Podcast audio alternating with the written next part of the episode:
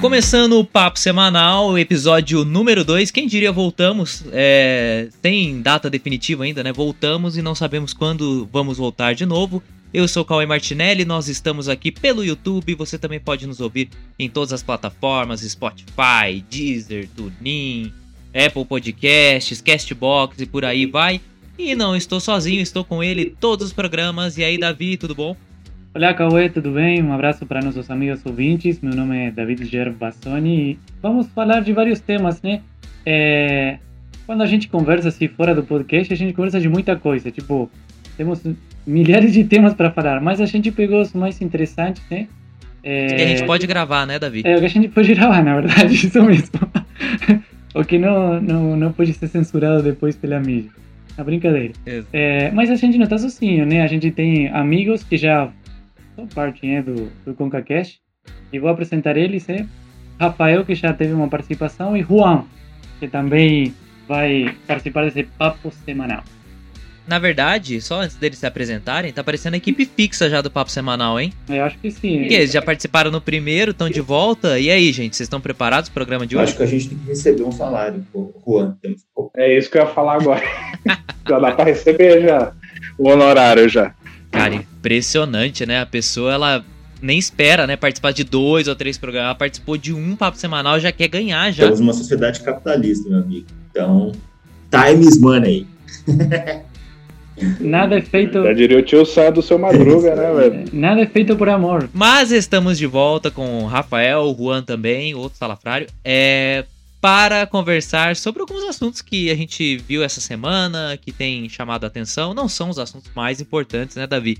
Do Brasil e do mundo, não é isso. São assuntos que chamaram a nossa atenção e a gente trouxe para conversar, né? Isso mesmo, e falando dos nossos convidados, uma galera no YouTube pede conhecer o rosto do Juan. Por que, que ele não aparece? Mas vamos deixar aí na incógnita. Eu acho que para o final do ano a gente vai revelar o rosto do Juan. Porque sim. Eu sou tímido. É bot, é bot que tá falando aqui. O Juan tá querendo criar um personagem. Sabe aqueles personagens da internet que usam máscara, é. tipo Bolívia? Ele tá querendo criar um personagem, assim, entendeu? Tipo, não revela. É o Sombra. É o Sombra! Misterioso ele, né? Só, só, é. põe, só põe a silhueta, né, no fundo. É. Mas se você quiser conhecer o, o, rosto do Juan, é só ir no Tinder que ele tá lá. Né? é verdade. Disponível para todas as mulheres do Brasil acima de 18 anos, para não ir pra cadeia. É, por favor, por favor. Tô muito novo ainda pra. Você apenas precisa dar um like no Juan. É isso. Ai, ai. Bom, mas não é sobre isso que nós vamos falar. Não, não vamos falar sobre Tinder, talvez falemos, não sabemos, não é mesmo? Para onde esse papo vai nos levar. Vamos comentar algumas coisas da pandemia, principalmente a questão da liberação da patente das vacinas, né? Que os Estados Unidos aí tá falando não ter mais patente aí de vacinas. A gente vai conversar sobre isso. A gente vai falar sobre o Alexandre Garcia. Vocês vão ouvir o áudio daqui a pouco. Ou não, né? Porque ele não fala direito. E a treta com outro jornalista ali da CNN. O que, que foi, Juan? Não, só, pra, só um detalhe aqui. Eu tive dificuldade de ver o vídeo porque eu sou muito sensível à vergonha alheia, cara. foi, foi um pouquinho complicado de assistir, vou ser bem honesto. É difícil, né, cara? Eu também, mas esse daí valeu a pena, viu? A gente vai falar sobre isso. E também se o Spotify é machista. Davi, será que o Spotify é machista? Cara, não vai brigar muito aí, porque a gente tá no Spotify, né, cara? Não, sim, sim. Eu é gosto de Spotify. É um lugar, um lugar, uma plataforma que eu uso todos os dias. Mas quando parei pra ver aí, cara, será, será que é machista mesmo? Tem, tem uma galera que não gosta daquela daquele assunto, né, de machista, feminista, que podia achar, tipo, um exagero, né? Tipo, Spotify, agora vocês acham tudo machista, agora que... Mas é interessante porque a gente vai se aprofundar nesse assunto e eu tô convidando aí essa galera que está escutando que fique nesse podcast porque, cara, é muito interessante. E tá imperdível, porque vão ser quatro homens falando sobre machismo. Nossa! Impressionante. Não, pior, pior, pior, pior. Eu acrescentaria o seguinte: quatro homens brancos, cisgêneros e héteros. Não poderia ser pior poderia ser pior. É, em relação à branquitude é relativo. É uma incógnita, né? Como ele não aparece, a gente não sabe, é verdade. Ex exatamente. Olha, prefiro não me pronunciar a respeito. Eu ia fazer uma piada, mas deixa quieto. Cuidado com ser cancelado. É... Apesar de aqui ninguém tá chorando igual o Fiuk por ser homem branco e hétero, nós vamos lá pra nossa conversa. Tem muita coisa pra gente falar aqui no programa de hoje. Fica com a gente no Papo Semanal, o episódio número 2. Vamos começar então falando de um assunto leve, tranquilo, que tá rolando aí, uma tal de pandemia, né? Assim, eu tô cansado de falar de pandemia, mas é que é, é só pra gente comentar aqui, aconteceu uma, uma situação bem difícil, tem acontecido várias, na verdade. Mas essa semana morreu, né, o ator Paulo Gustavo, comediante, né? Eu, eu sempre comento, só antes de deixar um posicionamento que eu tenho aqui, eu, eu entendo a relevância para o público quando morre uma pessoa que é uma figura pública, mas eu contesto um pouco a, a supervalorização da morte de uma pessoa famosa em detrimento de outras. Vou dar um exemplo aqui. Quando o Boechat morreu, falava-se muito sobre a morte do Boechat, obviamente por ser uma pessoa pública, uma pessoa conhecida, mas não se falavam, não se falava das outras pessoas que estavam no helicóptero também. Caiu, outras pessoas morreram, é, pessoas que estavam na, na rua ali, né? Ou seja, foi um acidente que englobou a morte de outras pessoas, mas isso não se falava. Então, eu contesto um pouco a, a supervalorização dessas notícias.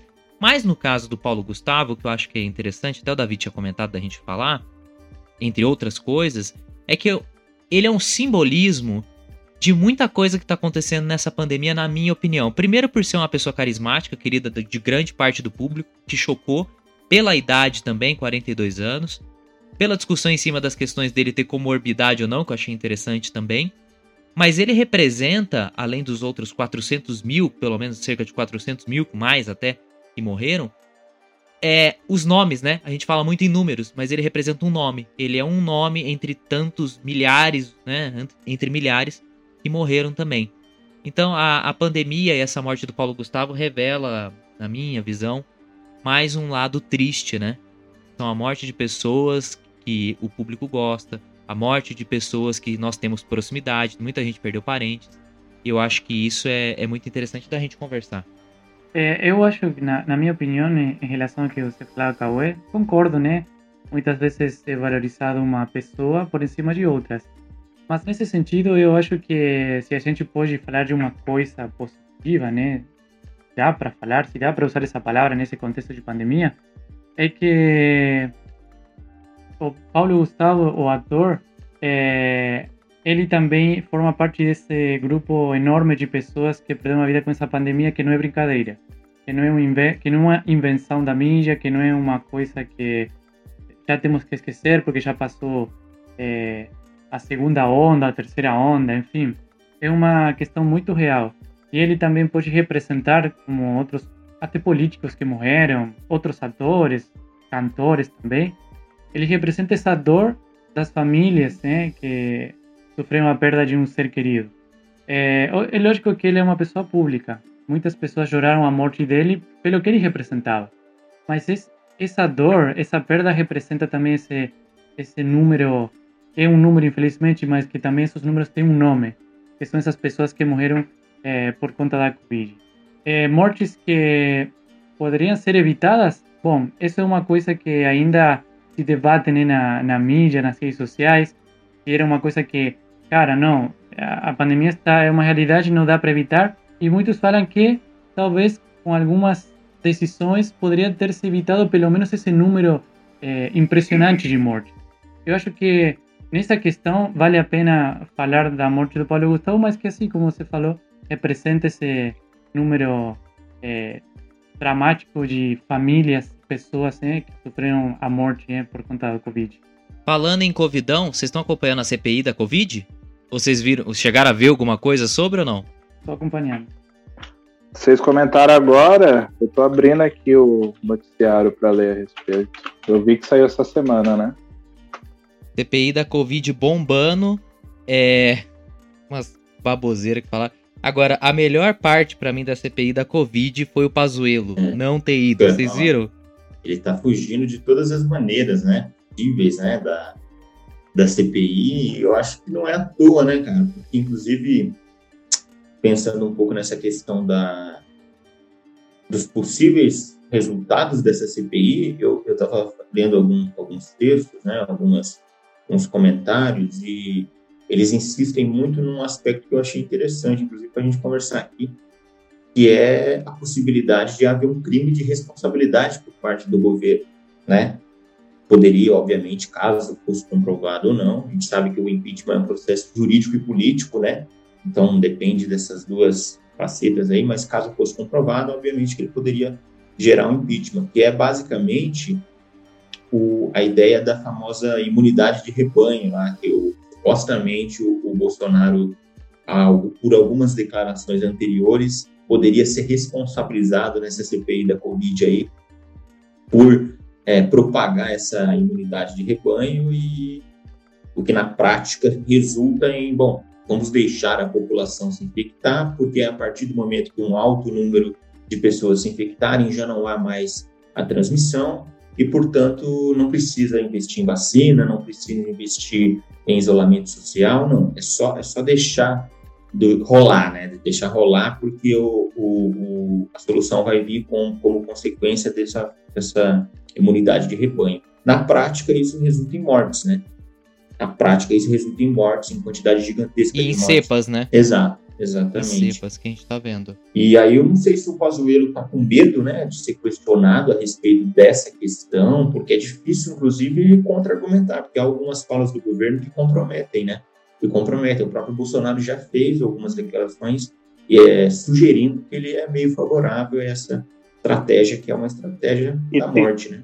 E tem, um, e tem um problema, Rafael, nisso que você falou, que a imunidade de rebanho é uma das maneiras que a ciência utiliza para lidar com pandemias, né? Ou é a vacina ou é a imunidade de rebanho. Só que tem um agravante de que a primeiro, o Covid a gente não tem muito ainda conhecimento, por mais que esteja saindo as vacinas, aquela vacina tradicional que seja 100% eficaz, ela vai demorar um pouquinho ainda para sair. A galera tá, os países estão correndo atrás. Só que tem um agravante que depõe contra para essa argumentação do governo referente à imunidade de rebanho é que o Covid já está com novas variantes, né? E, e, isso dificulta, porque como é que você vai, teoricamente, imunizar uma população através da exposição dela, sendo que o vírus não é mais o mesmo? Sendo que tem várias variantes, tem uma na África, tem um que surge no, uma que surge no Rio de Janeiro. Então é no bem Brasil tem várias. Tem várias, né? No Brasil tem, tem um várias. outro agravante, né? Porque pelo que eu li, essa estratégia é utilizada sobretudo quando as doenças elas não têm um alto poder de letalidade, né? Então, para vírus que não são altamente letáveis, é uma estratégia que pode funcionar. Agora, a gente sabe que não é o caso do Covid, né? Já matou mais de 400 mil pessoas aqui no Brasil, matou muito fora do Brasil também. Então, tem esse outro agravante. Além de tudo, tem esse outro agravante, que é utilizar uma estratégia, digamos, equivocada por conta desse, das características do vírus, né? das características específicas do vírus. O, o particular do Brasil também é que teve é, quatro ministros de saúde, né, nesse momento de pandemia, num momento tão complexo, tão difícil, né, para tomar decisões. É, teve o Mandetta que começou com esse governo, depois foi para o Tate, se não me engano, o nome, Nelson Tate, Pazuello e agora o Dr. Quiroga. Essa, esse complexo, ou essa situação complexa esse contexto político complexo, verdade, também é, faz as coisas um pouco mais difíceis em questão de decisões, né? Ô Davi, sabe o que tá parecendo? Tá parecendo o Cruzeiro quando foi rebaixado. Cada hora era um treinador. Sabe aqueles times que estão mal, eles ficam trocando de treinador o tempo inteiro, e aí o time cai. Então, assim, é, lógico, são coisas diferentes, futebol, não sei o quê. Mas me remete muito à administração. E aí, quando você troca para vários ministros ao longo de uma pandemia que está durando aí um ano, um ano e pouco, então você pensa aí, são quatro ministros em um período curto de um ano, é, é meio complicado. O o Nelson Taish chegou a ficar um mês, um mês e pouco no, no ministério. O Pazuello não chegou a ser de fato o ministro da saúde ali. Ele foi um tampão, foi ficando, foi ficando, porque não, não tinha ninguém para escolher, e aí conseguiram colocar lá o Marcelo Queiroga. É, e foi isso. E só o que eu ia falar do Pazuelo, é que eu achei. É que assim, é, é zoado, mas é que eu achei engraçado, tipo, o absurdo, né? Ele foi no shopping lá sem máscara, vocês viram isso daí? Andando todo Eu menino. tô com a notícia aqui, inclusive, no aberto com a matéria da, do Globo falando. E- A fotinha dele aqui. Você viu? máscara. E tem um Aham. vídeo, tem um vídeo. Eu vou ver se eu consigo colocar aqui o áudio. Ele todo meninão andando lá, não, eu, tô, eu vou comprar uma máscara ali. E aí, quando chamam ele pra CPI, não, que eu tive contato com uma galera meio aí com É. Covid, vou preciso ficar quarentenado. É. Sabe aquele É cara complicado. que não tem mais desculpa pra faltar no trabalho? Ele agora ele tá usando a Covid. Ele fala, mano, Covid. É, mas, mas sabe, sabe o que eu acho, Cauê, puxando esse assunto que você falou, e também eu vejo na Argentina, que acompanha também as notícias lá, cara, essa pandemia também mostrou que a classe política de nossos dois países que eu falei, cara, é, é muito, muito ruim. É, os caras não conseguem chegar a um acordo para proteger a população de uma doença, mano. Se eles não conseguem isso, o que a gente pode esperar de outras coisas, mano? Que é uma situação que atinge a todo mundo, entendeu? É, não é que o vírus vai, ah, você é do PT? Ah, então não, você é bolsonarista? Não. Cara, o vírus, a gente tá falando do Paulo Gustavo Ator, ele morreu por conta do Covid, como outras 400 mil pessoas. Então, a classe política, mano, nossa, dá, deixa muitas eh, dúvidas em relação a, a, ao desempenho deles nesse momento tão complicado para o mundo. É que tem uma luta também, Davi, se a gente considerar, a gente não pode tirar o, a questão do poder do jogo, sabe? Isso é, você vê ao longo da história, governantes que utilizam de eventos assim catastróficos ao longo do tempo para meio que usufruir do poder, né? O governo ele tá tomando essas atitudes aí que tá, tá se complicando e como você falou, né, que na Argentina tá sendo parecido, a gente não pode desconsiderar também essa questão do, do poder. Então, o que eu vejo muito hoje em dia é que o pessoal, as pessoas acabam muito politizando certas questões. E realmente, hoje em dia é meio difícil você se desvencilhar da política.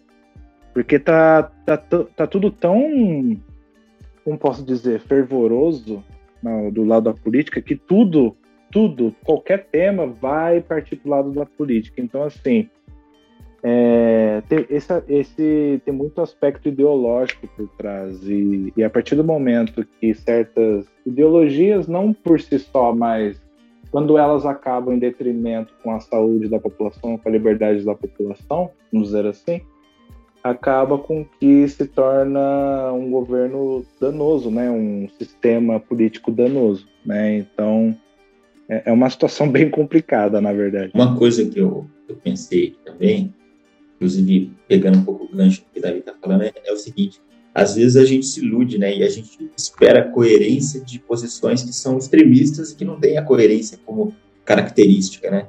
Ontem eu estava assistindo um vídeo do Arthur lá do Mamãe Falei, vocês sa- sabem quem é, né? Em que ele foi numa manifestação pró-Bolsonaro. E assim, é impressionante, porque eu não gosto do Arthur, não concordo com muita coisa dele, mas ele faz algumas perguntas lá racionais para os né, pros manifestantes e você percebe que não há nenhuma coerência no discurso, né? Nós estamos aqui em apoio ao Jair Messias Bolsonaro, certo? Com certeza. Deixa eu perguntar uma coisa. Você acha certo político ter foro privilegiado? Eu acho que Um não. absurdo, né? E o Flávio Bolsonaro que pediu foro? Ah, você tá aqui pra fazer gracinha? Tô. É? É. Então comigo não, tá? Tá bom, valeu, obrigado aí. Vamos defender o corpo do nosso de estimação aí, valeu. Alguém aqui tem corrupto de estimação? Que. Então fora Flávio da Rachadinha. Fora você, seu idiota. Vem cá, faz favor. Doutor Maurício. Tudo bom, doutor? A senhora é advogado? Sou. Doutor? Nós dois. Ah, legal. O que, que você acha de político que tem foro privilegiado? Acho uma vergonha. E Acho o Flávio que pediu foro? Vocês são do direito, vocês entendem disso. que- Não, vai falar. Vai, fala, fala. Você é melhor que entrevista. Não, falar Daqui, você por favor. Vamos lá. um tempo pro outro aqui. O sujeito faz uma defesa ali irrestrita do, do governo, mas não, não, não consegue responder questões básicas. Assim. Então, ele não está preocupado com a coerência do discurso dele, se o que ele está defendendo tem uma coerência ou não. Ele tomou uma- um partido e vai ficar até o fim. E isso vale também para qualquer ideologia, não estou falando que é só nesse caso, né? O Arthur fez antigamente também alguns exemplos de, desse tipo de extremismo, quando o PT, por exemplo, estava no poder, e você via a mesma característica, não há essa preocupação com a coerência, com a racionalidade, né? O sujeito tem uma paixão ideológica ali e vai com ela até o final, né? Então a gente se ilude às vezes esperando uma coerência de um ministro como esse, sendo que ele não está preocupado com a coerência, né? Ele tem um lado e ele vai defender isso de qualquer maneira. Então Você me lembrou o dia que eu fui na Paulista cobrir a, na época as manifestações ah, pedindo impeachment da Dilma. Uhum. Paulista lotada. Aí a gente foi perguntando, eu e mais um repórter lá, né? Eu tava como produtor. A gente foi perguntando pras pessoas: se a Dilma sair, quem que assume no lugar dela? Aí algumas pessoas: ah, eu não sei. Eu não sei, eu só sei que ela tem que sair, tá? Aí outros: Aécio Neves. Tipo, que o Aécio tinha ficado em segundo nas eleições. Aí eu fiquei assim, meu Deus, cara, as pessoas têm uma noção básica, elas estão protestando, pedindo a saída de um presidente, e eles nem sabem quem que assume no lugar, entendeu? Era o Temer. O pessoal não tinha nem noção que era o Temer que assumia. Então, assim, ah, isso numa questão política. Agora, numa questão de saúde, né? O pessoal tira sarro, né? Falando abaixo a ditadura da máscara lá, o pessoal tira sarro de quem fala isso, né? Porque as pessoas têm na cabeça delas que isso é uma ditadura, né? Ao mesmo tempo, pedem a volta da ditadura militar sendo que a ditadura militar na cabeça das pessoas não fere a democracia. Enfim, é uma incógnita. Esses dias eu vi um vídeo, cara, muito bom, é, do cara lá pedindo a volta da ditadura, meia-noite, meia-noite um, ele sendo preso pela polícia e falando, me ajudem, me soltem, não sei o que. Tipo, é isso, entendeu? Bom, mas isso é um entre muitos assuntos. Um outro que bombou aí, é, que eu acho que é legal da gente conversar, é a quebra da patente das vacinas, né? que o Biden, o presidente dos Estados Unidos, vovô Biden, inclusive já falamos sobre ele a eleição dos Estados Unidos, você pode procurar aí na nossa lista de programas. Falamos sobre a vacina também, você pode procurar aí sobre imunidade de rebanho, a gente conversou sobre tudo isso. Ele é a favor da quebra de patente das vacinas. Vocês chegaram a ver alguma coisa sobre isso? O que vocês acham sobre essa história? E só deixar claro aqui, não sei se vocês viram, mas agora há pouco o ministro da, da Fazenda, nem existe mais, o ministro da Saúde, o Marcelo Queiroga, ele disse que essa é uma situação a ser estudada ainda, mas que em um primeiro momento ele é contra a quebra de patente aqui no Brasil. É, em relação a isso, já existe uma lei que foi aprovada no Senado, está na Câmara e deve ser votada aí nas próximas semanas. Enfim, o que, que, vocês acham? É uma coisa também histórica, né? Porque Estados Unidos sempre defendeu esse direito à propriedade intelectual. E assim, se era de um outro país, seria muito lógico, né? Tá, tá pedindo a liberação das patentes. Agora foi Estados Unidos, aí eu fiquei chocado quando eu fiquei sabendo essa notícia. Eu acho que tem uma jogada política clara aí, né? Talvez é, o Biden ele é muito inteligente, né? Você pode acusar ele de muitas coisas, mas ele é, um, ele é uma pessoa inteligente, porque é, ao mesmo tempo que essa decisão dele cria uma imagem de que ele é um sujeito mais democrata, mais, digamos assim, progressista, exatamente não tão radical, né, como, como costuma ser a postura dos Estados Unidos em relação a essas questões, tem um interesse econômico muito claro por trás, né, cara? Porque se a gente for analisar, é, essa, essa decisão vai, vai beneficiar, digamos assim, pode beneficiar a própria economia norte-americana, né?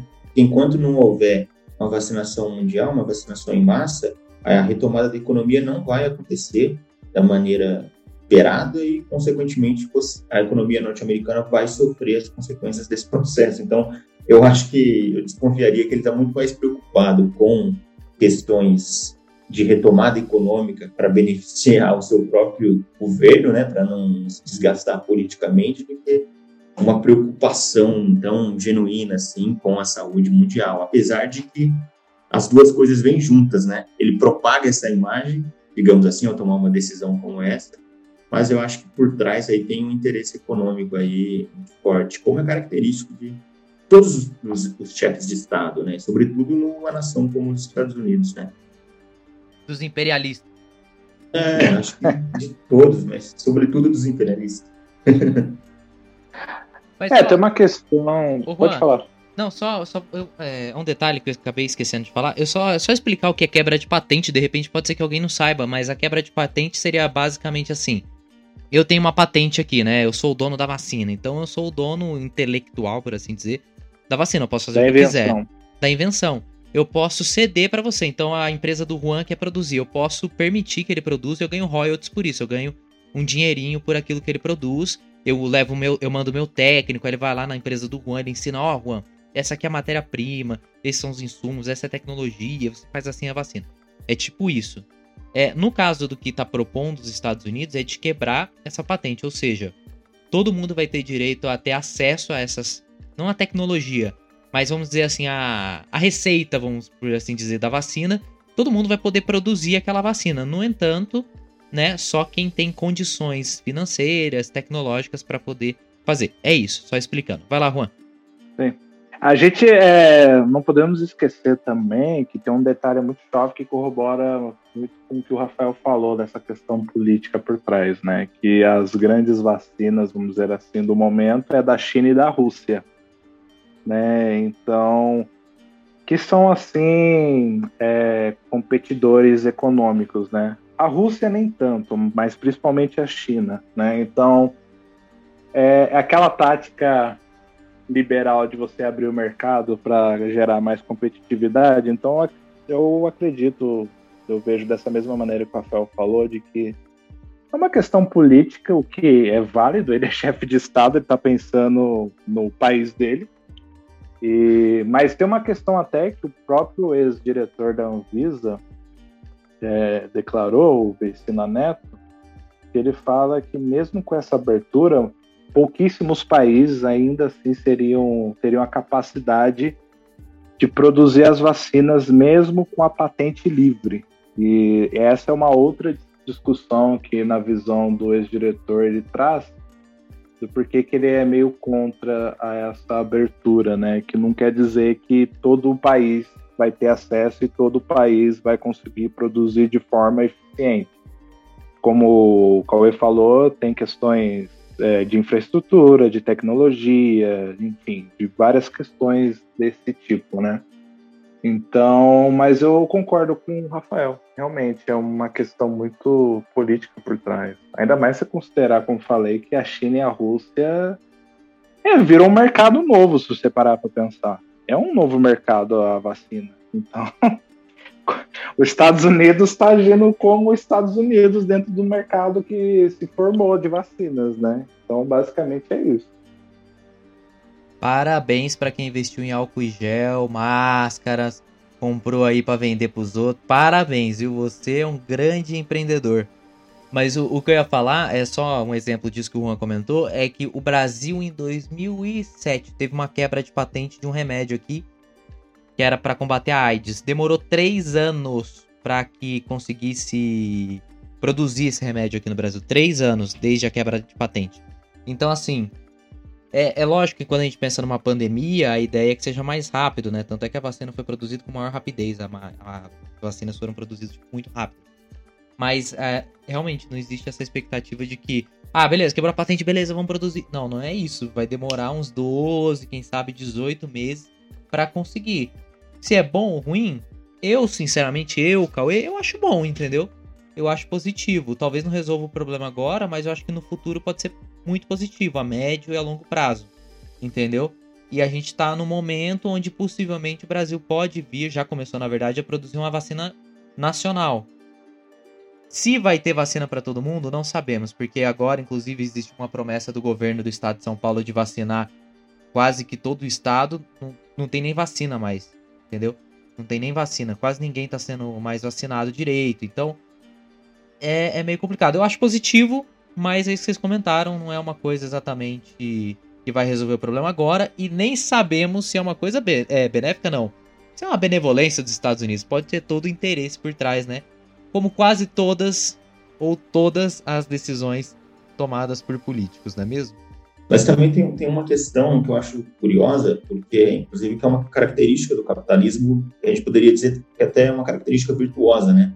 Por mais que, como vocês já falaram aí, a quebra de patente não vai necessariamente favorecer um país como o Brasil, que não tem a tecnologia, não tem insumos para fazer uma vacina nacional, tem a questão da. Provavelmente vai, vai ter uma quantidade maior de vacinas, e aí entra aquela lei da oferta e demanda, né? Quanto maior, muita oferta, o preço tende a, a ser um pouco mais diversificado, pode facilitar a aquisição de vacinas para um país como o nosso, já que você vai ter supostamente uma quantidade maior de vacinas circulando pelo mundo. Então, sei lá, pode ter um efeito benéfico aí para o Brasil em, em, relação ao preço né, das vacinas. Vamos ver. Bom, com essa conversão do Rafael do socialismo para o capitalismo, vamos para o próximo tema. eu, eu vou. Ô, Rafael, não, rapidinho, Rafael. Marques estaria chorando agora por É, você. eu, eu retiro o que eu falei, então, retiro.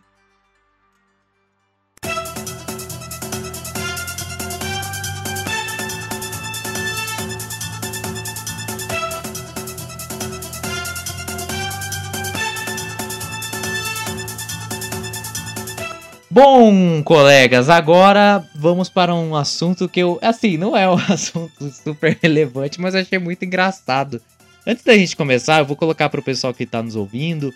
Você que está nos vendo, você não vai ver, foi mal, questão de direitos autorais aí do YouTube. Mas você pode ouvir nosso podcast. Tô falando sobre o caso lá do Alexandre Garcia, né? Ah, não vou falar uma treta, mas uma situação meio constrangedora que aconteceu na CNN Brasil entre o âncora Rafael Colombo, né, do jornal lá, e do, no quadro Liberdade de Opinião, com o Alexandre Garcia apresentando. Escuta aí. Então, Alexandre, queria que você falasse sobre essa possibilidade de decreto que o presidente deixa aberta e sobre essa possibilidade também de que ninguém conteste ou impossibilidade de contestação de um decreto presidencial. Pois é, o senhor, você falou ameaça de decreto. Né? Vejam só como está esse país, em que é, é, um decreto que ameaça fazer cumprir a Constituição. Essa é a ameaça. Temos que cumprir a Constituição, porque é o artigo 5, como ele lembrou, é, é, é artigo 60 que diz: ó, não é nem objeto de emenda, não pode alterar a cláusula pétrea. Né? O, o, a, linha, a linha 8, a linha 15, a, inciso, perdão. Você mencionou que ameaça, eu vi hoje no jornal também dizendo Bolsonaro ameaça com decreto. Estamos ameaçados de que alguém nos faça cumprir a Constituição. É, isso é, resume tudo. Esse é o verdadeiro, o, como é que ele chamou de pleonasmo abusivo, um decreto para fazer cumprir a Constituição. Mas a Constituição tem o direito à vida também, não é, Alexandre? Os governadores e prefeitos não estão tentando garantir o direito à vida?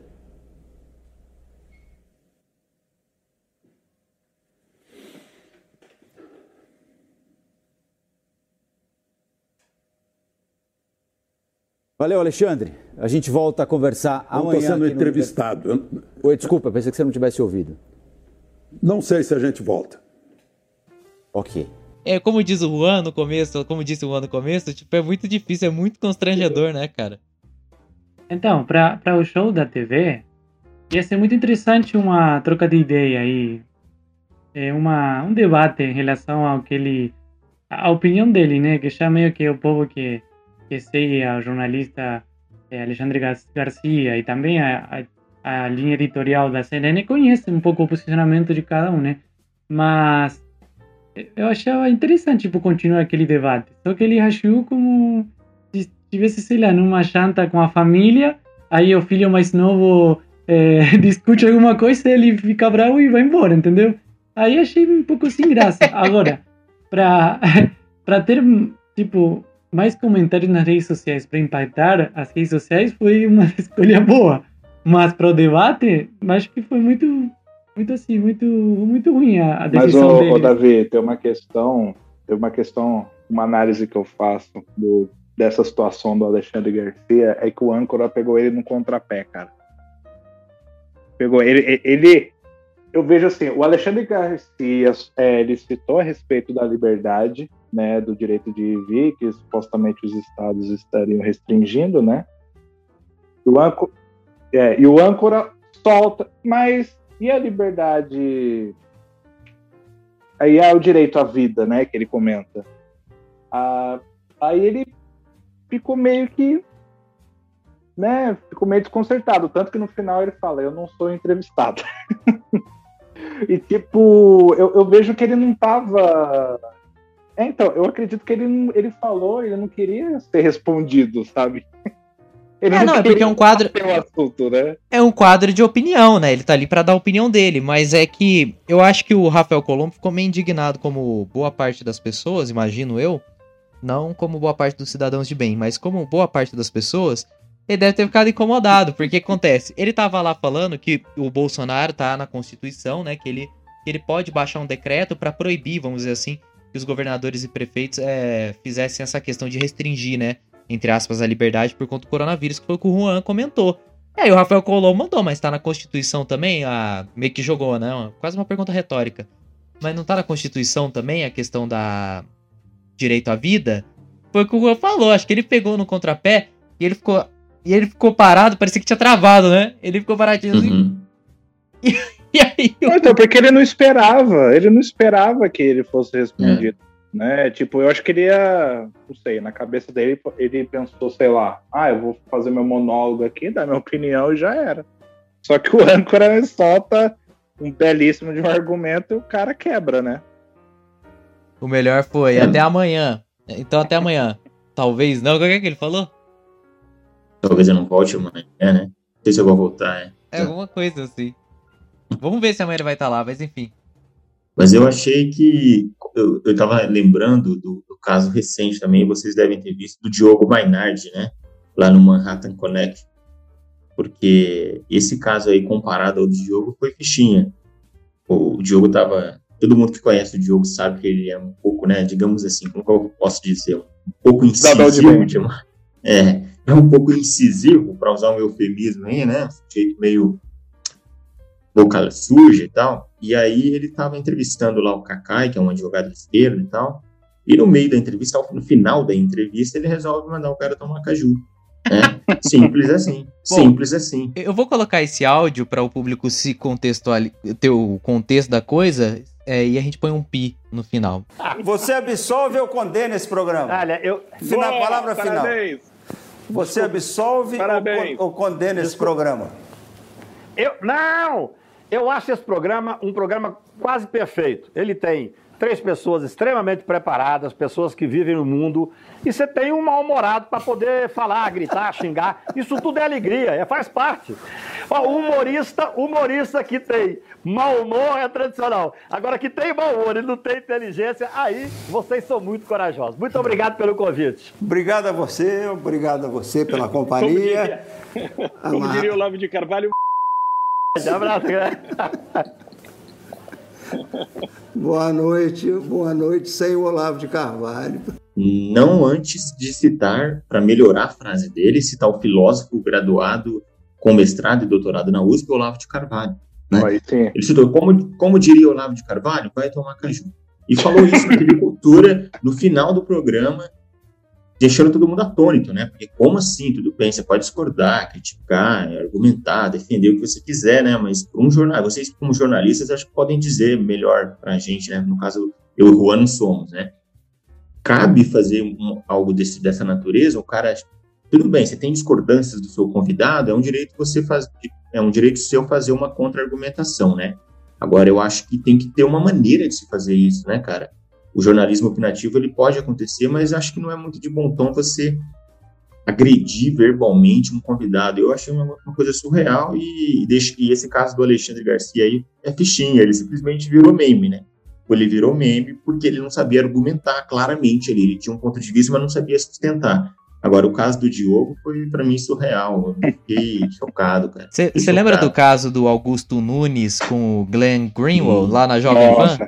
Clássico, Sim, cara. Esse foi, Clássico foi emblemático também. TV, cara. Eddie disse que um juiz de menores deveria investigar nossos filhos e decidir se nós devemos perder nossos filhos. Eles deveriam ser voltados para o abrigo. O que ele fez, ele disse neste canal Jovem Pan, foi a coisa mais feia e mais suja que eu vi na minha carreira como jornalista. Eu disse apenas que o companheiro dele passa o tempo em Brasília, ele passa o tempo todo lidando com material roubado.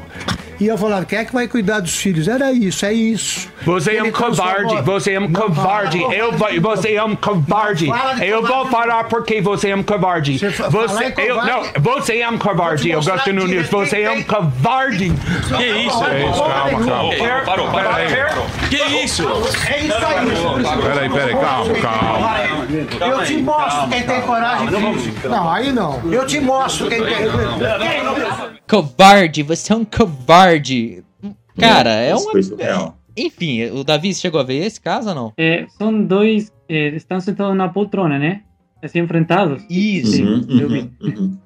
E aí eles trocam supapos. Porque É, não foi supapos, que um eles são senhores. a lá, a lá po- popó, né? Mas Não. rolou ali um, uma, agressivo, uma agressão ali. Mas tem um detalhe interessante.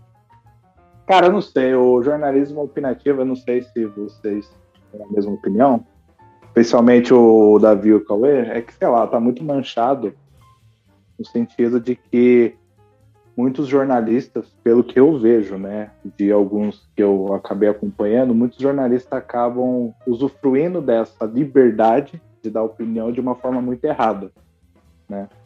Você tem até acusações assim, né, insinuações de programas de rádio que tem certa um viés ideológico, um viés mais pro lado do, da oposição ou pro lado governamental. Então, assim, é uma discussão muito interessante. E como o Rafael falou, eu gostaria de ouvir a opinião de vocês, porque como jornalistas, porque realmente é uma questão que está muito em pauta hoje. Porque você tem muito jornalista que dá a opinião dele, né? Justo, é o direito dele, mas também que se posiciona de maneira é, enviesada para algum lado político. E isso eu vejo que é uma questão meio complicada, porque o jornalista, dependendo do papel que ele está na frente da TV, ele está informando as pessoas. Então, a arma dele, entre aspas, seria a informação, né? Então, isso pode influenciar o- a informação que ele der, se ele não fazer.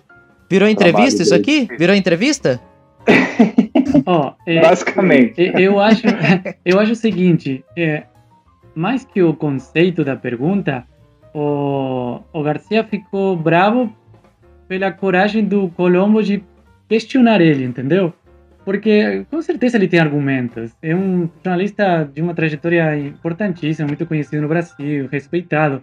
Mas ele ficou puto por essa questão. Cara, como você se atreve a questionar o que eu tô falando? E aí ele meio que foi um pouco passional, serve essa palavra, na resposta, entendeu? Mas ele poderia ter respondido outra coisa, de uma, uma maneira diferente. Mas acho que foi esse gesto do Colombo que deixou ele bravo e respondeu dessa maneira. É, eu vou, vou dar minha opinião. Uhum. Mas enfim, sobre a opinião, que é o seguinte, o jornalismo, ele tem algumas vertentes assim, né? Eu não vou dar aula de jornalismo aqui, até porque eu não, não sou professor.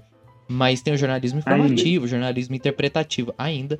É, jornalismo opinativo, jornalismo ah, diversional e por aí vai, né? Tô pegando uma, uma consideração do José Marques de Mello.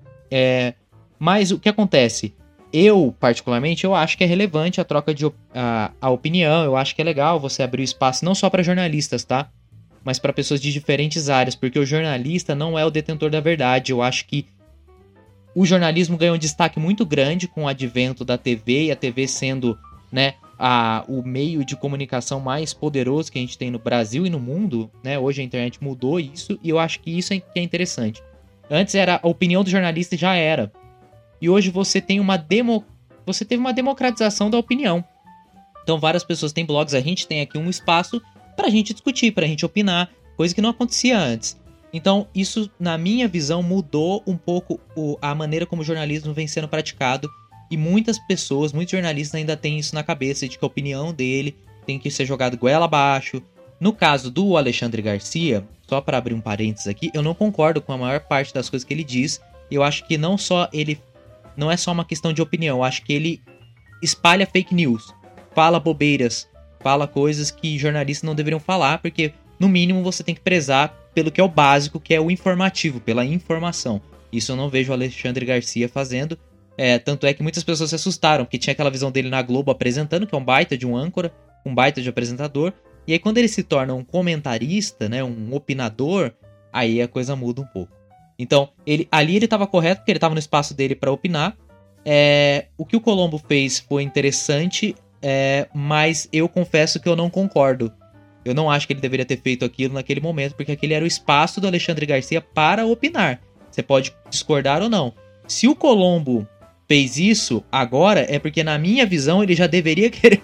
tá querendo fazer aquilo há muito tempo. Porque ele soltou Tava que- engasgado, né? é, e eu Eu já me. Desculpa, Davi, só falar um negócio aqui. Eu já me questionei várias vezes, cara, como que o Colombo aguenta as bobeiras que o Alexandre Garcia fala e fica quieto?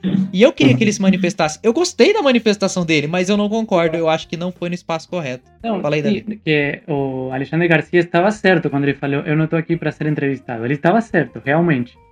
Só que na dinâmica, porque acompanho o quadro, eh, ele tem, pré, prévio a Alexandre Garci- Garcia, ele tem o Resende, do Rio de Janeiro. E parece ser que a conversa com o Resende é mais de boa, parece ser, né? Tem, eh, eh, eu acho, né? Então tem um. Até na introdução das falas, você dá para perceber que eles estão mais à vontade com o Resende que com o Garcia, né? Você dá para perceber. É, e tem aquela, é, aquela dinâmica, tipo, de talvez jogar alguma perguntinha aí para o, o jornalista que opina, no caso o Garcia ou Resende. É, só que a dinâmica é diferente. Aí eu acho que é, a dinâmica com Resende não é a mesma com Garcia, então ele tentou meio que fazer uma coisa parecida, só que não deu certo com Garcia. É, é lógico que muitas vezes o quadro pode ser de opinião, mas você chega a um acordo prévio com outro jornalista, cara, vamos, vamos que trocou uma ideia. E muitas vezes tem polêmicas que são é, acordadas previamente. Mas nesse momento aí, eu concordo, como você falou, Cabo, concordo com o Garcia de que ele não era para ser entrevistado, mas eu não concordo do jeito que ele agiu. Poderia ter sido diferente e não ia ficar no escândalo que, que. Não, ele falar que talvez ele não volte foi sensacional, cara. Me lembrou aqueles tempos de Luxemburgo brigando com Marcelinho Carioca em plena TV aberta. Lembra, Juan? Poxa, Mas o legal é que amanhã todo mundo vai assistir o quadro pra saber se ele vai Sim. votar ou não.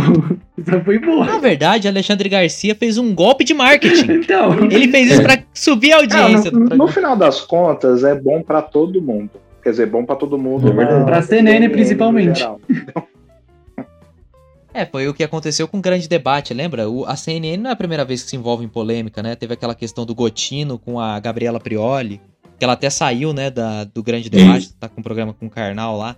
Queria Inclusive, eu recomendo o canal do YouTube da Gabriela Priori. É muito bom, cara. Bom mesmo. É incrível. Gabriela Prioli, se você está ouvindo esse programa, venha participar com a gente no Papo Semanal. Você está mais do que convidada.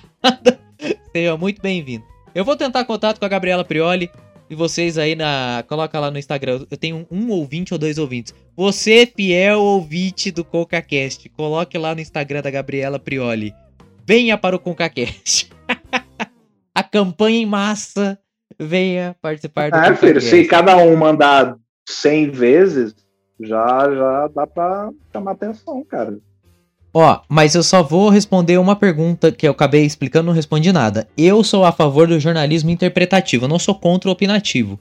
Mas eu gosto mais, que é quando você, como jornalista, tem a oportunidade de abrir um assunto, uma informação, e mostrar para o público as vertentes que, que existem. E, e trazer uma análise em cima daquilo, entendeu? Mais incorporada. É, às vezes eu vejo, a gente que gosta de, mais de futebol, o Rafael nem tanto, mas o Rafael acompanha de- outros debates. Quando eu procuro uma mídia ou um jornalista pra, que está debatendo sobre um assunto, eu procuro uma visão um pouco mais ampla do que eu não tenho. Ou do que eu sinto que eu não vou encontrar na minha conversa de bar. Eu espero dele uma, um pouco mais, uma visão um pouco mais ampla das coisas. Quando eu vejo aquela discussão de bar, assim, que não acho ruim também, acho que são formatos, é, no meu caso específico me incomoda porque ele tá falando coisas que eu considero muitas vezes um absurdo que eu poderia falar e ele tá ali sendo pago para aquilo, entendeu? Então, quando eu vejo esse tipo de coisa, me incomoda. Por isso que eu gosto dessa coisa mais de olhar os fatos e falar assim, ó, é isso e isso, tome aí o seu posicionamento, entendeu? E informar, né? O principal do jornalismo é informar, independente de qualquer coisa. O, o jornalismo opinativo também ele ficou muito ligado com as operações políticas. Então você tem um cara que influi muito na opinião pública e o cara vai dar sua opinião e tem uma galera que vai achar que isso é a verdade absoluta. Para os políticos isso é muito bom, né? Os interesses de empresas, enfim, de interesses do, poder, vamos falar assim bem no geral. Então esse jornalismo opinativo meio que nesses últimos tempos acaba sendo meio que desacreditado, né? Porque está muito ligado com operações eh, do poder político, de outros interesses. Então, aí já perde a essência também do jornalismo, que é questionar, que é mostrar os fatos, dados. É, e tipo, o jornalismo ele entra naquelas profissões onde o mau profissionário que tem todas, né, ele acaba tendo um grande impacto é, no, no, seu redor. Você tem um médico, se o médico é um mau funcionário, durante a cirurgia ele vai botar em risco ah, o paciente. No caso do jornalismo, se ele for um, um mau profissional, que infelizmente tem, como todas as profissões, isso acaba influenciando a opinião pública a respeito de alguma questão. Né? Vocês dois têm né, uma visão muito mais aprofundada do que a minha, mas com certeza vocês sabem assim de histórias onde o jornalismo, quando mal empregado, né, por um mau funcionário, acabou causando danos morais, até físicos, assim, de linchamento público, coisa do tipo. Então, realmente, tipo, o jornalismo opinativo, ele está muito enviesado com essas questões políticas, né? E a gente teve tanto já escândalos de tanto de um lado como de outro, de político influenciando o jornalista, sendo amigo de jornalista, enfim, é, é bem complicada a situação. Sabe qual é o problema que eu acho no Brasil? Só antes da gente avançar para o próximo tema, é, para até fechar esse assunto, é, o problema no Brasil é que a opinião às vezes é muito velada. E eu me incluo nisso, eu faço parte dessa cultura. Lá nos Estados Unidos, se você pegar em outras imprensas, a própria Inglaterra, é uma coisa mais direta. Eu sou direita, eu sou a favor do Trump, eu opino mesmo. E aí eu sou a favor do Biden e eu opino mesmo. Aqui é meio. Por exemplo, o Alexandre Garcia tem opiniões muito mais próximas do que é a do presidente. Ele é um cara pró-presidente. Mas dificilmente você vai ver ele falar isso, entendeu? Porque para ele soa negativo no nosso país, entendeu? Mas para nós seria muito melhor que ele falasse isso, porque ia ficar na cara, entendeu? E é uma coisa que faz mais sentido, pelo menos você sabe que ele é.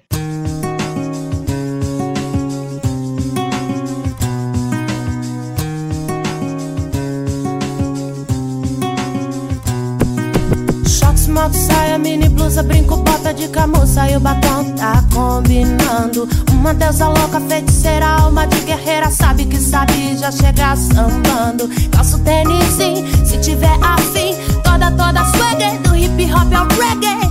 Não faço pra buscar aprovação alheia, se fosse pra te agradar, a coisa tava feia. Então mais atenção com a sua opinião, quem entendeu levanta a mão, respeita as minas. Bom, nosso próximo tema, eu já quero começar perguntando. Rafael, uhum.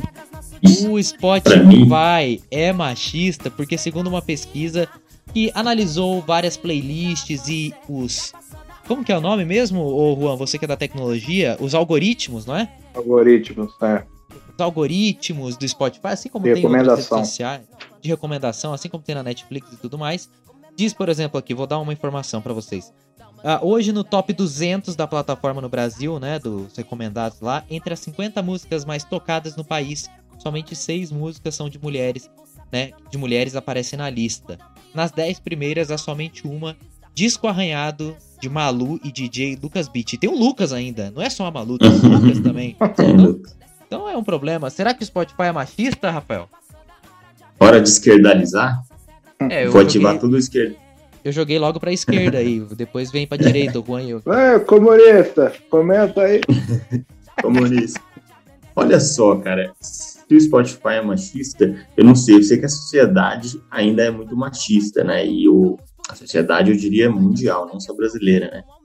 Agora, eu achei interessante quando eu estava lendo a notícia, porque, pelo que eu entendi, aí vocês podem me corrigir se eu estiver errado, mas pelo que eu entendi, o grande problema é que você tem uma nas principais posições ali cantores, né, masculinos, é, homens, e eu vi o questionamento muito em cima do fato de que o algoritmo ele vai reproduzindo esse padrão de comportamento, esse padrão de do usuário, né, que vai ouvindo aquelas músicas ali que são são na sua maioria compostas por homens, e isso vai reforçando esse estereótipo de que supostamente há uma superioridade dos homens em relação às mulheres no quesito musical, intelectual e tal. Então, o problema estaria na, na questão do algoritmo, né, na forma como ele está funcionando e reproduzindo um, um, padrão que produz esse tipo de preconceito. Então, eu acho que, inclusive, pelo que eu li na reportagem, há uma sugestão lá de um, de um grupo que está analisando esse problema para para alterar o mecanismo de funcionamento desse algoritmo, para que na hora dele pegar, dele selecionar essas informações, essas músicas que estão lá nas primeiras posições, ele faça um, um bem bolado, digamos assim, né? Ele, ele haja de uma maneira plural, por assim dizer, e coloque ali músicas É, femininas. eles querem descer a posição, né? Porque eles falam que a cada Isso. recomendação, a- uma artista mulher só aparece na sétima, pelo que eu entendi. Aí eles querem Isso. diminuir a posição de artistas eh, masculinos para que a, artistas femininas possam ser recomendadas com mais frequência, né? Tem um, eu tenho uma visão que nem ampla, que nem o Rafael falou, ah, é uma questão muito mais so- sociocultural do que simplesmente algorítmica, porque o, o que acontece, o, o algoritmo ele é uma inteligência artificial que faz as recomendações, então ele aprende ao longo ah, com o tempo você vai utilizando. O algoritmo ele não vai funcionar da mesma maneira no sentido de recomendações para outra pessoa que utiliza o Spotify. Eu, nas minhas recomendações, eu vou ter artistas diferentes do que, por exemplo, no Spotify do Cauê. Certo? E, só que a grande questão que eu vejo é a seguinte: tem particularidades de cada gênero musical. Eu vou dar um exemplo aqui. Por exemplo, blues. Né? Vamos pegar um estilo musical blues que eu gosto bastante, o Cauê sabe. O blues ele tem a sua origem afro-americana, então consequentemente ele tem uma base musical de artistas majoritariamente negros, certo? Então, se a pessoa ela ouve muito blues, ela vai acabar recebendo artistas do, do gênero blues e consequentemente a tendência é ela ter artistas negros recomendados por conta dessa característica do estilo, né?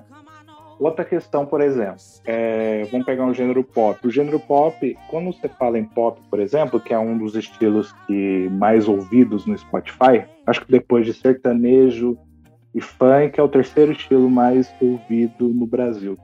Quando se fala em pop, cara, eu penso muito mais em artistas mulheres do que artistas homens. Eu penso em Beyoncé, eu penso em Billie Eilish, eu penso em Nelly Furtado, em Fergie, em Katy Perry, enfim, Lady Gaga. Então, assim, a lista de artistas top vai muito é, é muito grande assim na questão de é, artistas femininas e artistas masculinos. Então, assim, acaba que a questão que eu vejo não é o algoritmo. A questão é a O sociedade. problema tá na entendeu? indústria, né? Tá na indústria e na sociedade, É né? tipo.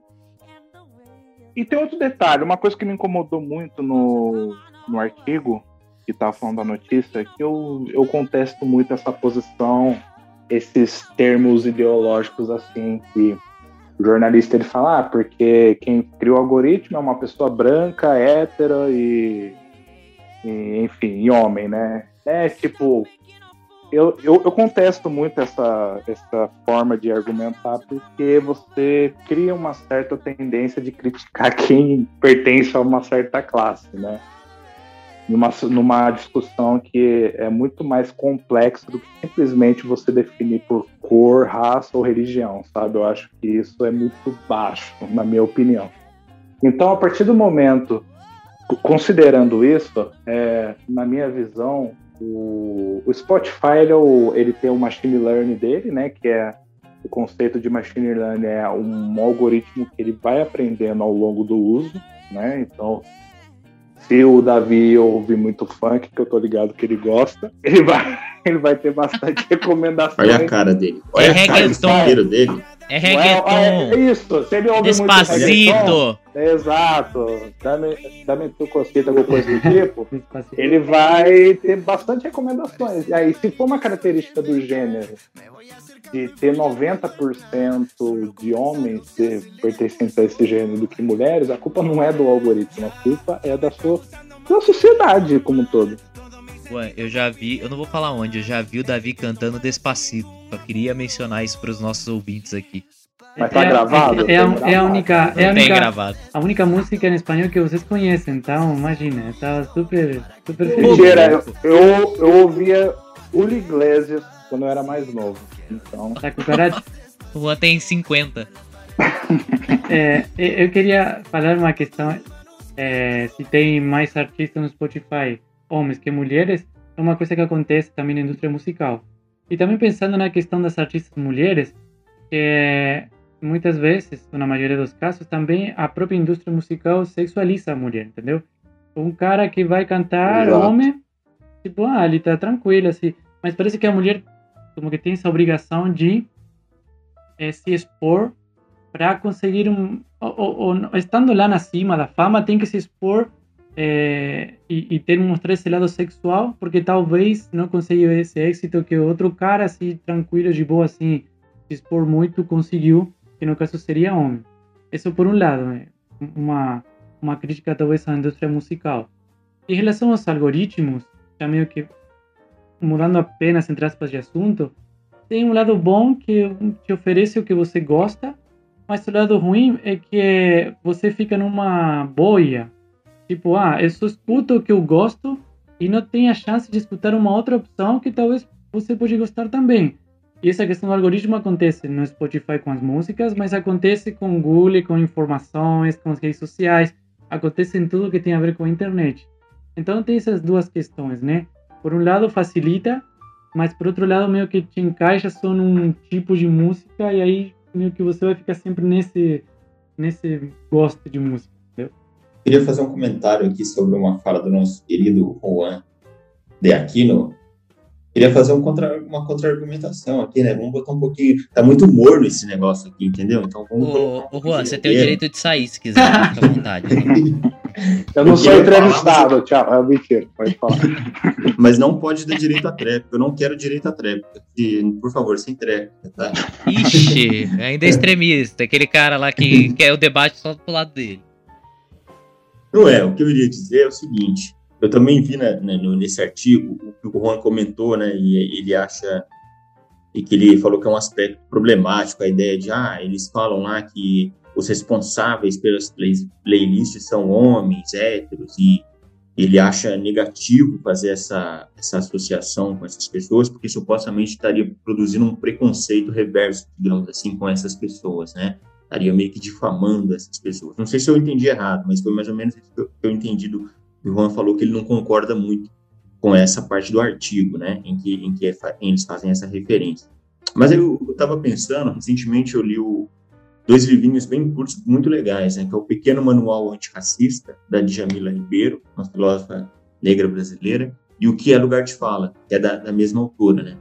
E uma das coisas que ela fala lá que eu acho muito legal, para mim foi uma, uma coisa que abriu minha cabeça, assim.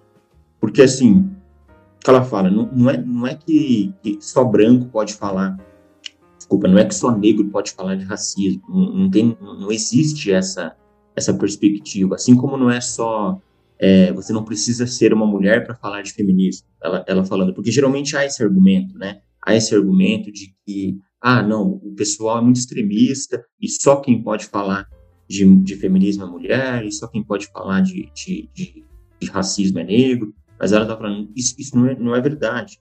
A questão é que, às vezes, só quem tem um conhecimento mais profundo de algumas coisas muito específicas dessas minorias é quem passa por essas experiências no seu cotidiano. Então, às vezes não é por maldade, mas como a gente não passa por certas experiências, só esses grupos passam, a gente tem uma visão um pouco mais abstrata do, do que é a realidade desses grupos, né? E eu estou falando isso nesse caso porque eu acho que, não estou dizendo que essas pessoas fazem por mal, eu não acho que fazem por mal, mas pelo fato de você ter uma maioria, segundo o artigo, de pessoas que trabalham nesse ramo e que são, digamos assim, o padrão ocidental, eu acho que você tem uma tendência a ter menos pluralidade, porque são pessoas que não vivem a experiência do que é ser, sofrer preconceito de gênero, que não vivem a experiência de você ser numericamente a maioria da sociedade, porque as mulheres são 51% e ao mesmo tempo tem uma e concomitantemente tem uma representatividade pífia em diversas áreas, né? Inclusive na política, que a gente estava conversando agora há pouco. Então, pelo fato das pessoas que estarem à frente dessa seleção musical e por trás do algoritmo serem pessoas que não vivenciam essas experiências do que é a discriminação de gênero, eu acho que isso se reflete na reprodução da discriminação de gênero. Inclusive, pelo aspecto que o Davi citou aí, que eu acho muito interessante, né? é, quando a figura da mulher aparece, ela aparece sempre de uma maneira meio suba, é, sexualizada, sexualizada, ocupando uma posição ocupando, ocupando uma posição secundária. E, e, aí eu acho que o próprio argumento do Juan, ele, ele explica alguma coisa, porque, por exemplo, se a gente for parar para analisar, a maioria das cantoras, a maioria do, do que me vem à mente quando a gente fala de música pop é mulher. Então, por que essas, essas por que não há então uma quantidade maior de mulher nas primeiras posições, já que esse é um dos principais gêneros ouvidos no mundo? Então, é uma coisa que para mim fica até meio um ponto de interrogação, não consigo entender muito bem. Talvez haja uma explicação mais técnica para isso, né? É, até Mas... tem, né? Até tem a Anitta, por exemplo, na lista do YouTube, tava em primeira, tipo assim. Mas, mas... é uma exceção, né? Não, é, até é, a, as mulheres, a, em muitas listas, até eles comentam isso na reportagem, na pesquisa e tudo mais, elas aparecem uma ou duas, entendeu? Tipo, que bombam muito. Mas são poucas. Então, tipo, você tem numa lista de 10, você tem duas e oito homens, entendeu? Até tava lembrando aqui enquanto você falava, o Juan e eu, quando a gente era mais novo, a gente ficava brincando, vendo lista de guitarristas, né? Melhor guitarrista, não sei o que. E é só homem, né, cara? Você não vê, tipo, uma mulher ali na lista, né? Até tem um tributo ao Led Zeppelin, né? Que eles tocam lá Story to Heaven. E aí tem uma guitarrista que faz o solo do Jim Page, né? Que é muito louco, muito da hora, assim. Mas ah, em relação a isso, eu acho que é importante, sim, a, a questão da, do, do algoritmo. É, é difícil a gente mudar a sociedade como um todo, mas eu acho que se o algoritmo, se você tem essa possibilidade, né, de dar mais opções femininas para que o público escute e até de outras opções também que as pessoas às vezes não escutam tanto, que estão aí escondidas, eu acho que é legal porque aos poucos você vai mudando o comportamento e tornando mais comum escutar esse tipo de coisa, entendeu? E aí a gente entra em outras esferas, né, que não tem a eu vejo isso, por exemplo, no esporte, né? Rafael, a gente conversou sobre isso, a questão da luta masculina e da luta feminina. Por que uma parece ser mais interessante do que a outra? É, no próprio esporte a gente percebe isso. Agora a, o SBT parece estar fazendo isso. A Globo foi meio que, na minha opinião, uma das inovadoras nesse sentido, trazendo um grupo de narradoras, comentaristas, um grupo feminino para narrar jogos. Ah, só que ah, até vi uma discussão, as pessoas falam, ah, tem que narrar jogos femininos. Não, tipo, não precisa, cara, não tem essa porque se for assim, o, cara não vai poder narrar jogo de mulher. Ah, já teve mulher... juiz feminina já no. Em clássico. futebol, é. Então eu, é, é, é, legal mudar isso aos poucos. Eu tenho direito à tréplica? Não? Vai, você tem 30 segundos, candidato. Vamos fazer um comentário rapidinho, rapaz. Ah, ô, oh, seu tempo acabou, candidato. Eu vou cortar seu autoritário aqui. Autoritário, né? Mutei ele. tá vendo? A censura no Brasil é, tá e ele não percebeu que ele tá mutado. Virou plenário isso aqui, virou Câmara dos Deputados agora, cara. Muito bom, velho. É, não, Rafael, pode desmuta aí e fala. o autoritarismo ao extremo aqui, eu tô impressionado. ditador, você é um ditador. É a favor do AI-5. Censura, tô sendo censurado. Existe essa posição. Só porque eu mutei o cara. Não. Não, mas eu só ia falar isso mesmo. E mais do que mudar o algoritmo é isso, é você colocar pessoas que, passam, que, que vivenciam a, a realidade do que é uma mulher, dar mais espaço para essas pessoas, porque como consequência você vai ter mais pluralidade, né? O algoritmo não é o culpado, o culpado é quem está por trás dele. Então a gente tem que pluralizar esse ambiente com, com mais mulheres aí. É isso. Vai lá, Juan, vai que é tua. Não, então, é que quando Fala eu fiz que a... um livro. Com a Vossa Excelência falou, não mentira. É, o... Então, a... quando eu falei referente ao que o, o, jornalista fala a respeito de branco, hétero, eu eu vejo mais como uma crítica por si só. Não tem, eu não vejo tanta profundidade assim, tipo, a questão de representatividade, porque isso é bem nítido. Eu não, não é da minha área, mas na própria psicologia, quando você pega uma criança e você repete um padrão de informação, independente se é verdade ou não, ela vai crescer acreditando naquilo. Né? Tem até um experimento muito interessante e ao mesmo tempo assustador de que um grupo de psicólogos pegam, pegaram uma criança e mostraram uma fi figura de uma menina, né? E eram várias figuras da mesma menina, só que de tons de pele diferentes, desde a mais branquinha até a, a mais negra, vamos dizer assim. E os psicólogos iam fazendo essa pergunta, iam fazendo perguntas para a criança, assim, qual é a pessoa que você mais confia? Aí ela apontava para a menininha mais branca. Qual é a pessoa que você não confia? Ela apontava para a menina mais negra. Então, assim, isso é de fato, quando você tem uma representatividade maior no, na, em posições públicas com um artista, que é a discussão, você acaba apaziguando essa questão da, da imagem que a gente cria, que a, a grande mídia traz, especialmente com novelas, com estereótipos, enfim. Mas a minha crítica não é nem referente à questão do preconceito em si, porque como o Rafael falou, o, há coisas que uma mulher passa que eu não faço a mínima ideia do, do que seja. A única coisa que eu posso fazer é exercer a minha empatia. E mesmo através da minha empatia, eu não vou saber na totalidade o que a pessoa está passando. E isso se aplica até mesmo entre nós, brancos héteros, que cada um tem a sua história. Então eu vejo que o jornalista, e é isso que eu estou contestando, ele foi muito infeliz na forma que ele colocou. E isso não é negar que de fato precisa de representatividade ou coisa do tipo. Mas... Olha a briga com o jornalismo aí de novo. Mas estereotipar, eu sempre fui muito contra estereotipar, estereotipar as pessoas, sabe? Porque cada ser humano é único e isso é um problema da, relacionado ao Spotify, é um problema da indústria é, de modo geral. Como eu havia comentado que o pop, eu penso, quando se fala em pop, vem muitas artistas mulheres na minha cabeça, e o, até o Rafael e o Davi comentou, a indústria explora muito essa questão de sexualizar uh, as mulheres dentro da indústria, sabe? Mas Uh, inclusive, se vocês entrarem no Spotify, tem uma aba de recomendações de mulheres, que eles chamaram de Equals. Você vê várias mulheres, eles separaram por países. Eu, é interessante a iniciativa, eu não tenho problema nenhum com isso, obviamente. O, só uma recomendação ao Spotify, se você estiver ouvindo aqui. só uma recomendação. O, o, seu, o seu Spotify, senhor Spotify. Spotify, um negócio separa por gênero. Porque, por exemplo, você botar um monte de mulher lá, é, artistas femininas, você não separa por gênero, a pessoa não vai ter um interesse de abrir. Ô, Juan, o problema é que aí vai entrar numa discussão de gênero, cara. O Spotify não vai querer comprar, entendeu? Ah, homem, mulher só, tem, ou, tem outros. Hoje existem outros gêneros sendo discutidos, entendeu? Ah, então a melhor, o melhor jeito é meio que mesclar, senão vai dar outro BO. Entendeu? Não, eu, fa eu, não, eu falo assim porque eu, eu não sei se eles tiraram, mas quando eu vi, eles deixaram uma aba só de mulheres, separado por países, não por gênero, entendeu? E quando eu falo gênero, é gênero musical, tá? Ah, agora entendi. Você tá falando de gênero musical, então. Se explica, se explica, se explica. Não, desculpa, é, eu esqueci do segunda palavra muito importante, que é gênero musical. é, o Spotify, ele tinha colocado.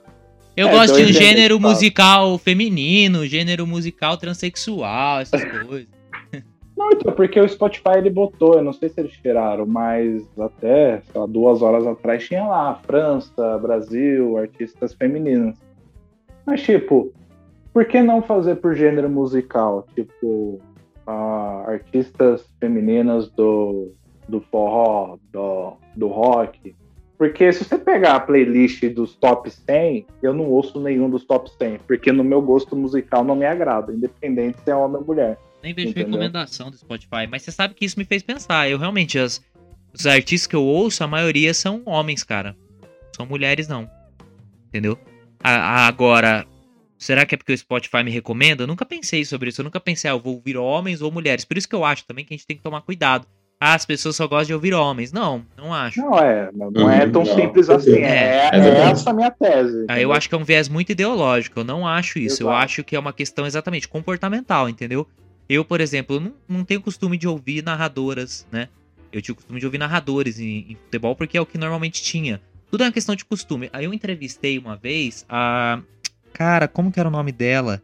Ela foi uma das primeiras a sentar na bancada do Jornal Nacional e apresentar regularmente. Ela foi até que tentou, foi pré-candidata à presidência da República aí na, na última eleição.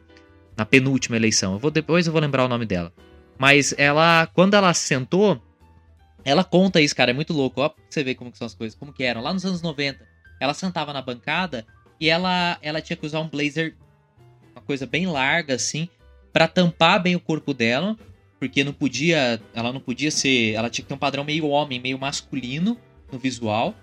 E ela não podia dar muita risadinha. Ela falou que se ela sorria um pouco, tinha uma reação um pouco diferente, os caras cortavam ela. E no começo era todos os sábados. Depois foi aumentando e aí hoje poxa, é comum, um dos grandes nomes da apresentação do Jornal Nacional até hoje é a Fátima Bernardes. Tem um programa Encontro, né? E cada vez mais as mulheres são presentes, principalmente na mídia, na, na, no jornalismo, de uma maneira geral. Mas você vê que é uma questão comportamental. Eu nunca pensei sobre isso. Eu não tenho problema nenhum de ouvir mulheres cantando. Eu gosto muito, eu gosto muito de Ana Carolina, Adriana Calcanhoto. Olha o MPB aí. Mas. Anitta. An... Não. Fergie. Você mas, de Fergie. Mas existe também. Não tem nada que gosta de Fergie, mas não é minha onda, não. Existe também uma questão assim, e tem a ver com a estrutura social, talvez com machismo estrutural, não sei se existe essa, esse termo, é, que você sente mais mais a vontade de falar, cara, eu gosto de, eu como homem, eu gosto de tal cantor por ser homem, a falar, eu gosto de tal mulher, entendeu? Tipo, eu sou fã de um cara, de um cantor homem, ao dizer que eu sou fã de uma cantora mulher. Existe como uma é, e aí até surge a piadinha, ah, você gosta de tal, assim. Ainda tem isso, tipo, você homem não pode falar muito que gosta de cantora mulher. Mesmo já a sociedade entendido que somos iguais, mas existe ainda essa resistência ao falar que você gosta de cantora mulher. Pelo menos é o que eu vejo, é o que eu sinto também no contexto que eu eu falo, também lá na minha adolescência, na minha infância, se eu falava assim, todo mundo conhece Shakira. Se eu falava, nossa, eu gosto de Shakira, eu falava besteira de, de mim, entendeu? Então, ainda tem essa questão. E existe também uma construção é, cultural do, dos gostos também. E é uma coisa. É, se você. Natural. Beyoncé, Lady Gaga, né, cara? Tipo, se você fala que você curte, tem uma galera que que vai para festas homofóbicas, é... porque atrai um público maior, muitas vezes de homens homossexuais, né? Mas as pessoas atrelam muito isso. E por que, que será que atrai? Aí é outra discussão, uhum. entendeu? Será que é porque ela, ela se especializou nisso ou não? Ou porque o público masculino hétero se sente constrangido em ouvir com medo do que vai sofrer de retaliação de preconceito da sociedade? Olha só, a discussão vai aprofundando no Spotify. Posso fazer só um comentário rapidinho antes que você não, é que eu queria, acho que inclusive fica como sugestão para outro, outro programa, porque é uma coisa que tem me incomodado muito, cara, recentemente. Inclusive na sala de aula, eu tenho feito umas aulas mais participativas com os alunos, né, para eles falarem mais. Assim, eu acho muito interessante ouvir o as novas gerações pensam, né. E uma coisa que o Cauê tocou, tocou no ponto central, que eu acho, é que é o seguinte: me incomoda muito essa tendência de você pegar um, uma, ah, pegar uma determinada explicação e aplicá-la para absolutamente tudo, sabe? Então, por exemplo, tudo é machismo estrutural. Tudo é construção social. É, é, claro que ninguém é idiota e vai negar que existe muita coisa que é construção social, que é machismo.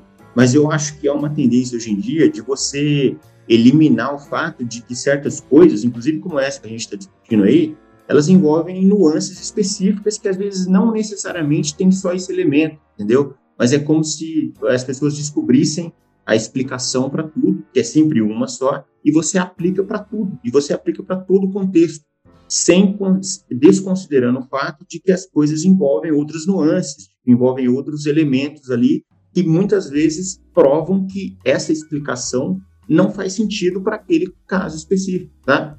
E eu percebo que hoje em dia isso tem acontecido e me incomoda um pouco, porque às vezes a gente tem que sair desse preconceito e entender que certas coisas têm que ser analisadas com as suas particularidades, né? Como o Juan falou aí em determinado momento, tem coisas que têm as suas particularidades. Então, não adianta a gente querer colocar num, num padrão de explicação, porque às vezes não cabe esse padrão de explicação, né, cara? E, Sim. Um e tipo, isso.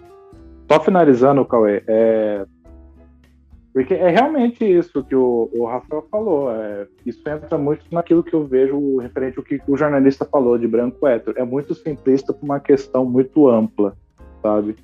Só recomendando aqui, ouvem Eminem House, quem nunca ouviu aí das novas gerações, que é uma artista, ó, genial, cara. Recomendo bastante.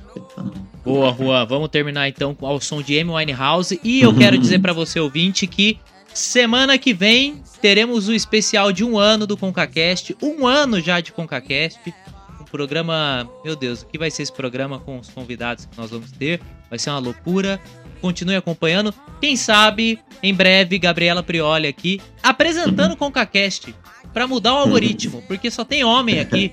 Só tem homem apresentando. Semana que vem o Davi vai ser substituído, eu também, por alguma mulher aí, por várias mulheres. Tá bom? É isso que eu tenho pra dizer. O Prioli ou Alexandre Garcia? Nossa, Gabriela Prioli e Alexandre Garcia, por favor, me chama, cara. É Por sensacional, Não precisa nem Me chama, participar, cara. só quero assistir, né? Só quero ouvir.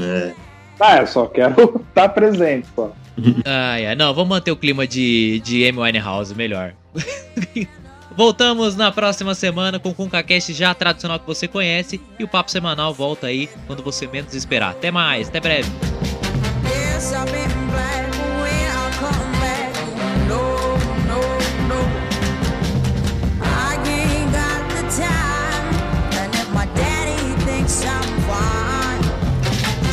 Make me go to